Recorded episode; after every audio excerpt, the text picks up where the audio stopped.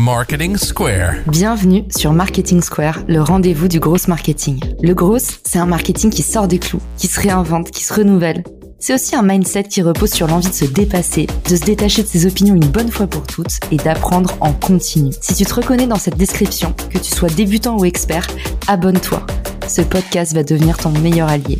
Vous êtes une marque ou une entreprise qui cherchez à étendre votre portée sur les réseaux sociaux ou bien un créateur de contenu à la recherche de partenariats? Richmaker est là pour vous aider. Cette plateforme de mise en relation entre marques et influenceurs spécialisée en B2B est conçue pour vous permettre de toucher de nouvelles audiences à moindre coût. Avec Richmaker, vous pouvez trouver les partenaires idéaux pour votre prochaine collab en un clic. Rendez-vous sur Richmaker pour faire le plein d'idées et développer ce levier inexploité qu'est le partenariat.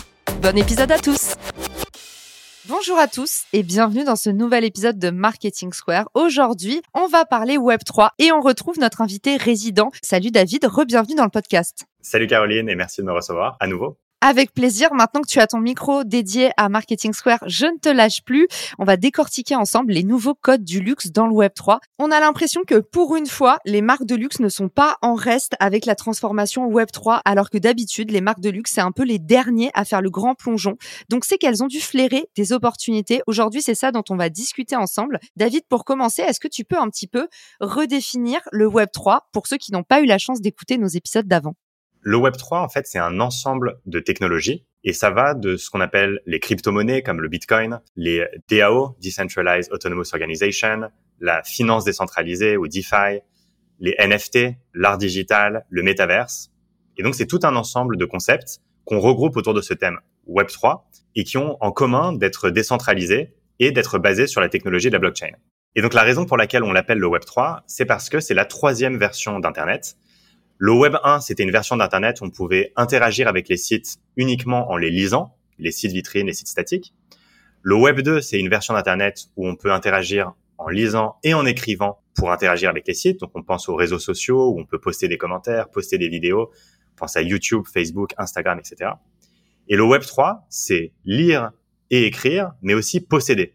Un NFT, c'est un objet digital comme une image ou une vidéo avec un certificat de propriété qui est impossible à falsifier et qui permet de prouver qui est-ce qui possède ce bien digital. En permettant de posséder un bien digital, le Web 3 permet d'avoir des objets digitaux qui sont rares et donc des objets digitaux qui sont luxueux. Le luxe avait un peu raté la vague du web et du web 2 au début parce que les marques de luxe en général, elles y croyaient pas. Les marques de luxe ne pensaient pas au début que le web permettait de créer ou de retranscrire des expériences luxe.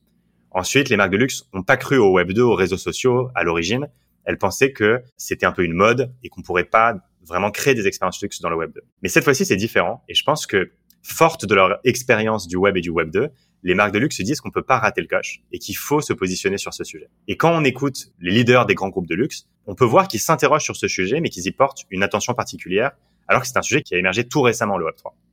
Et donc, si on écoute par exemple François-Henri Pinault, le patron du groupe Kering, il a déclaré aux actionnaires de Gucci que le Web3, les NFT, c'était une grande opportunité pour le luxe et que ça avait un potentiel d'être un phénomène disruptif qui pouvait changer l'univers du luxe. Et c'est vrai que Gucci, qui est une des marques du groupe Kering, c'est une des marques pionnières de ce sujet, tout comme Balenciaga, qui est aussi une marque du groupe Kering. Du côté d'LVMH, qui est le plus grand groupe de luxe au monde, Bernard Arnault, son créateur, a déclaré que si les NFT, c'était un sujet qui pouvait être intéressant, l'objectif d'LVMH, c'était pas de vendre des baskets virtuelles à 10 dollars. Et donc, on voit qu'il y a un intérêt du côté du groupe LVMH, mais il y a aussi une interrogation pour se dire comment est-ce qu'on va faire du Web3, mais comment est-ce qu'on va bien le faire d'une manière luxueuse. C'est vrai que LVMH avait été aussi un pionnier du Web3 en lançant sa propre blockchain, Aura, ou en lançant des NFT, notamment pour des marques comme Louis Vuitton. Et justement, tu cites ces grands groupes qui sont des groupes un peu multimétiers. Est-ce que aujourd'hui, selon toi, le Web 3 présente des opportunités pour tout secteur? Parce que quand on parle du luxe, en fait, on parle pas de mode. On peut parler de cosmétiques, on peut parler d'alcool, on peut même parler d'alimentation. Aujourd'hui, qu'est-ce que tu observes dans l'écosystème luxe? Est-ce qu'il y a des secteurs qui ont plus de potentiel que d'autres? Quand je te parlais d'une effervescence dans le monde du luxe autour du sujet du Web 3, cette effervescence, elle s'applique à tous les secteurs du luxe. Il y a une dizaine de secteurs du luxe qui va de mode et accessoires, beauté et cosmétiques, horlogerie, joaillerie, vin et spiritueux, etc., etc. Et tous ces secteurs peuvent être impactés par la révolution qu'est le Web 3. Et en fait, les marques de luxe peuvent utiliser ces nouvelles technologies pour de multiples raisons. Elles peuvent créer des expériences dans le métaverse pour faire vivre quelque chose à leur communauté, par exemple une expérience virtuelle. Elles peuvent également aussi utiliser tous les leviers du Web3 pour fédérer leur communauté, renforcer leur communauté. Un des éléments clés du Web3, c'est que les gens s'y retrouvent. Les consommateurs utilisent le Web3 pour se regrouper autour de leur communauté et pour créer des communautés fortes avec des outils comme Discord, Telegram, etc. Et tout ça, ça peut s'appliquer à tous les secteurs du luxe. Donc bien sûr, le premier auquel on pense, c'est la mode. Et il y a de nombreuses marques de luxe dans le secteur de la mode et des accessoires qui ont créé des NFT ou des expériences dans le métaverse. Louis Vuitton avait créé une série de NFT avec le plus grand artiste NFT qui s'appelle Beeple et les avait répartis au sein d'un jeu qui s'appelait Louis the Game dans lequel on pouvait gagner ces NFT exclusifs faits par Beeple. Plus récemment, des marques comme Burberry ou Coach ont créé des éditions limitées de leurs NFT, par exemple en Chine pour le Singles Day qui est un des plus grands événements shopping de l'année en, Chine. Et donc, on voit beaucoup de marques de luxe qui se sont lancées dans ce secteur des NFT. Là où on s'attend un peu moins à avoir des expériences Web3 ou NFT, c'est dans le secteur de la beauté. Et pourtant, il y a de multiples marques de luxe beauté qui ont décidé d'explorer ce milieu du Web3. La marque Clinique, qui fait partie du groupe Estée Lauder, qui a lancé un NFT, une série très limitée de juste quelques NFT qu'on peut gagner. Et la personne qui possède ce NFT a accès à des produits cliniques tous les ans pendant 10 ans. Ce NFT peut ensuite être échangé, mais la personne qui possède ce NFT va recevoir pendant 10 ans des produits exclusifs cliniques. Un autre exemple, MAC Cosmetics, la marque de make-up, qui a créé une collection de NFT en partenariat avec la fondation Keith Haring, qui euh, a lancé cette euh, collection NFT pour lever des fonds pour euh, une fondation qui lutte contre le sida et notamment qui lève des fonds pour aider les jeunes touchés par le VIH. Et donc, ils ont utilisé cette technique des NFT pour contribuer à une œuvre de charité et contribuer à une cause qui tient à cœur Mac Cosmétique. Ça se limite pas uniquement aux NFT. Les NFT, c'est une partie du Web3, mais il y a aussi tout ce qu'on appelle le Metaverse. Et par exemple, il y a une plateforme de Metaverse qui s'appelle Decentraland, qui est un des plus gros mondes virtuels, qui a lancé il y a quelques mois une Fashion Week virtuelle sur Decentraland, et où plus d'une soixantaine de marques ont participé en organisant des défilés ou en organisant des expériences dans le Metaverse. Les gens pouvaient se connecter avec leur avatar, interagir avec la marque, gagner des produits, soit des produits virtuels, soit des produits réels, et découvrir un peu plus de l'ADN de la marque et des valeurs de la marque à travers des expériences sur Decentraland. Un autre élément qui est pour moi une des choses les plus euh, surprenantes aussi, c'est vrai qu'une industrie qu'on n'attend pas non plus euh, dans le Web3 et le métaverse, c'est les vins spiritueux. C'est plutôt quelque chose qu'on expérimente dans la vraie vie. Enfin, je pense que tu as pas mal d'expérience en termes de vins spiritueux, non je crois. On n'est pas là pour laver son linge sale en public, David. Hein. Ah, on n'est pas venu ici pour souffrir, ok.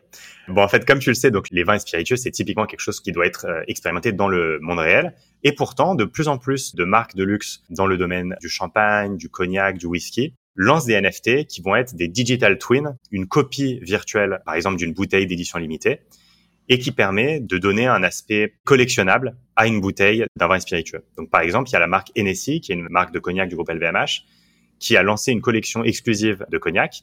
Et quand tu l'achètes, elle vient avec un NFT. Et donc, la collection est vendue au prix de plus de 200 000 dollars en mêlant des euh, cognacs très exclusifs et très luxueux avec la technologie des NFT, on arrive à, créer des NFT d'une valeur euh, très très forte. Et peut-être la dernière chose pour moi qui est l'opération la plus surprenante en termes de Web3 qui a été lancée par une marque de luxe récemment, donc ça date de juin dernier, c'est euh, la marque Lacoste qui est assez active en ce qui concerne le Web3. Elle a lancé une, collection de NFT qui est assez intéressante où en fait elle donne des droits de co-design à toute personne qui possède le NFT. Elle peut participer au design de la collection. Mais aussi, elle a lancé, à ma connaissance, c'est la première marque de luxe qui utilise cette partie du Web3. Elle a lancé sa propre DAO, donc qui est une Decentralized Autonomous Organization, donc qui est un mode de gouvernance qui se base sur les technologies du Web3. On en est encore au tout début des possibilités de cette technologie, mais on voit qu'une marque de luxe comme Lacoste commence à explorer cette technologie. Et je pense que c'est quelque chose qui est très prometteur dans le futur du luxe, qui est d'utiliser non seulement les NFT, non seulement le métaverse, mais aussi les autres éléments, la blockchain, les DAO, etc., etc. Intéressant. Donc en fait, les marques de luxe sont en train de se lancer avec plus ou moins de granularité, plus ou moins d'originalité, mais en tout cas, pour une fois, elles ont répondu à l'appel. David, est-ce que du coup, on a des choses un peu concrètes? Est-ce qu'on a des chiffres? Est-ce qu'on a du retour sur investissement? Parce que pour dire vrai, une réflexion qu'on est nombreux à se faire, c'est OK, tout le monde communique, mais est-ce que c'est pas avant tout des enjeux d'image pour les marques de luxe? Est-ce que vraiment elles font du business? Est-ce qu'on engrange des bénéfices dès maintenant dans le Web 3 Est-ce que tu as des petites datas à nous communiquer? Aujourd'hui, c'est vrai que la plupart des opérations de marques de luxe dans le Web 3 sont avant tout des opérations de communication, de RP, de buzz. Je pense plus de 95% de ce qui est fait dans le Web3 par des marques en général, d'ailleurs pas uniquement les marques de luxe, c'est plutôt de l'exploration et c'est plutôt dans un but de faire de la com. Ceci dit, on a vu émerger ces derniers mois des premières expériences de marques de luxe qui ont vraiment généré du business, qui ont vraiment généré des ventes, qui sont allées au-delà de juste le buzz et la communication. Et aujourd'hui, il existe un petit nombre de marques de luxe qui arrivent à faire du business avec le Web3. Et donc, pour te citer quelques exemples, un des plus connus, c'est la collection de NFT que Gucci a lancée avec une marque qui s'appelle Super Plastic en février 2021. Donc, c'était une des premières marques de luxe à lancer leur collection NFT. Ils ont créé une collection de 500 NFT, 500 petites statuettes inspirées par l'univers de Super Plastic, mais restylisées par Gucci, qui étaient vendues au prix de 1,5 Ether. Ça a pris à peine quelques heures pour que toute la collection de NFT soit sold out. Et ça a généré pour Gucci, à l'époque, plus de 1,2 million de dollars de chiffre d'affaires. Donc, bien sûr, pour une marque comme Gucci, 1,2 million, c'est pas grand chose par rapport à une marque qui fait des milliards. C'est un premier test qui montre que bah, le luxe peut créer un nouveau canal de distribution et des nouveaux types de produits avec les NFT, avec les, biens virtuels, les digital goods, qui peut générer vraiment des millions. Un peu plus tard, en 2021, en septembre, la marque Dolce Gabbana a lancé une collection de NFT qui s'appelle Collezione Genesi, qui est aussi inspirée de l'univers de Dolce Gabbana et qui, elle, en à peine quelques jours a été sold out et a généré plus de 5,5 millions de dollars de revenus. Et notamment, c'est intéressant parce qu'il y a une des œuvres de cette collection qui s'appelle la Doge Crown, et donc qui est une espèce de pièce de joaillerie euh, virtuelle inspirée par les codes de Dolce Gabbana, mais qui s'appelle la Dogecoin. Et donc pour ceux qui suivent l'univers des cryptos, le Dogecoin, c'est une crypto-monnaie qui est un peu comme un mème, c'est un peu comme une blague dans les crypto-monnaies. En s'inspirant de cet élément du monde du Web3 et en l'adaptant au code du luxe, Dolce Gabbana a montré comment une marque de luxe peut s'inspirer des codes existants du Web3 et les adapter au code du luxe pour en faire un produit et in fine, ça a eu énormément de succès pour Dolce Gabbana, donc il en a vendu pour plusieurs millions. Un autre exemple, il y a le retailer Farfetch, qui est un des plus grands retailers de luxe online, qui a récemment annoncé le lancement de Outlier Ventures, qui est un programme d'accélération, un mini fonds d'investissement lié autour du thème du Web 3. On sait que Farfetch, c'est un des retailers qui a beaucoup réfléchi au futur du retail. Farfetch a beaucoup travaillé avec des marques de luxe pour imaginer le magasin du futur et comment intégrer la technologie au retail. Et avec cet accélérateur et ce programme Outlier Venture, on voit que Farfetch commence à se poser la question de comment intégrer le Web3 dans le futur du retail et donc comment générer du business avec le Web3 pour les retailers, pour les marques de luxe.